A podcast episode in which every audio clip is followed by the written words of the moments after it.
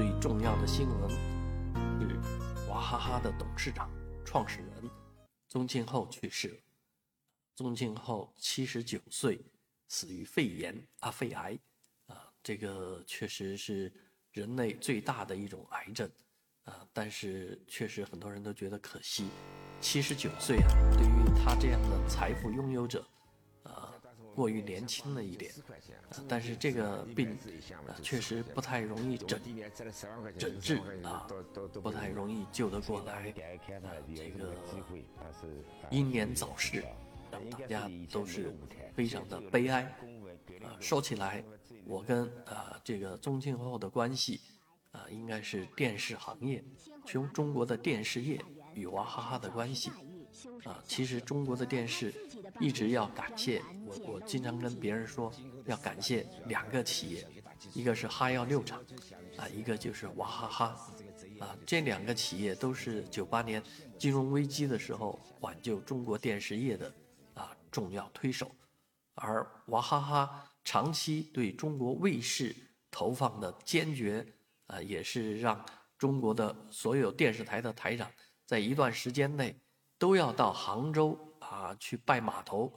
啊去见宗庆后啊，因为只有在跟娃哈哈搞好关系的情况下，才能获得娃哈哈持续不断的这个广告投放。而事实上，娃哈哈的广告投放在各省级卫视来讲，也都是非常大量的，啊，所以宗宗老先生去世啊，对于很多呃当初卫视大战啊这个广告大战。时期的人来讲，真的是一个很莫名的悲哀呀！啊，这个确实是有很多值得回忆啊过往的事情。今天很多大腕儿也发表了这个对宗老先生的哀悼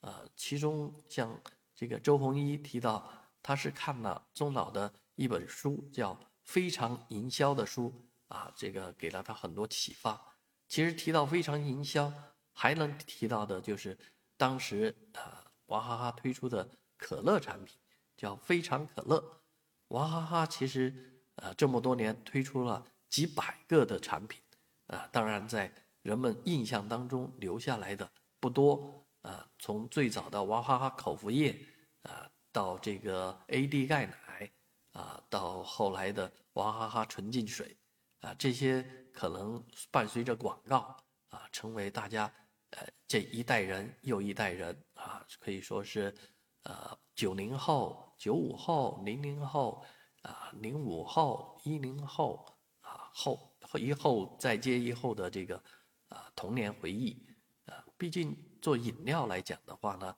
啊，也就是做水的生意是比较容易挣钱的啊。但是呃，宗老先生呢，非常遗憾的是，止步于九百五十亿啊身家。其实他在很多年前就曾经想从五百亿一跃至一千亿，啊，但是呃，由于竞争过于激烈，啊，其实他们打败了老外，但是国内的竞争者很多，啊，所以这个梦想没有实现，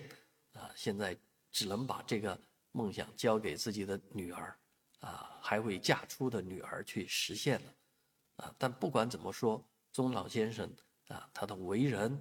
啊，他的这个创业精神，啊，他对营销上的各种做法，都值得后世啊，值得后来者啊，值得从商的人学习和借鉴。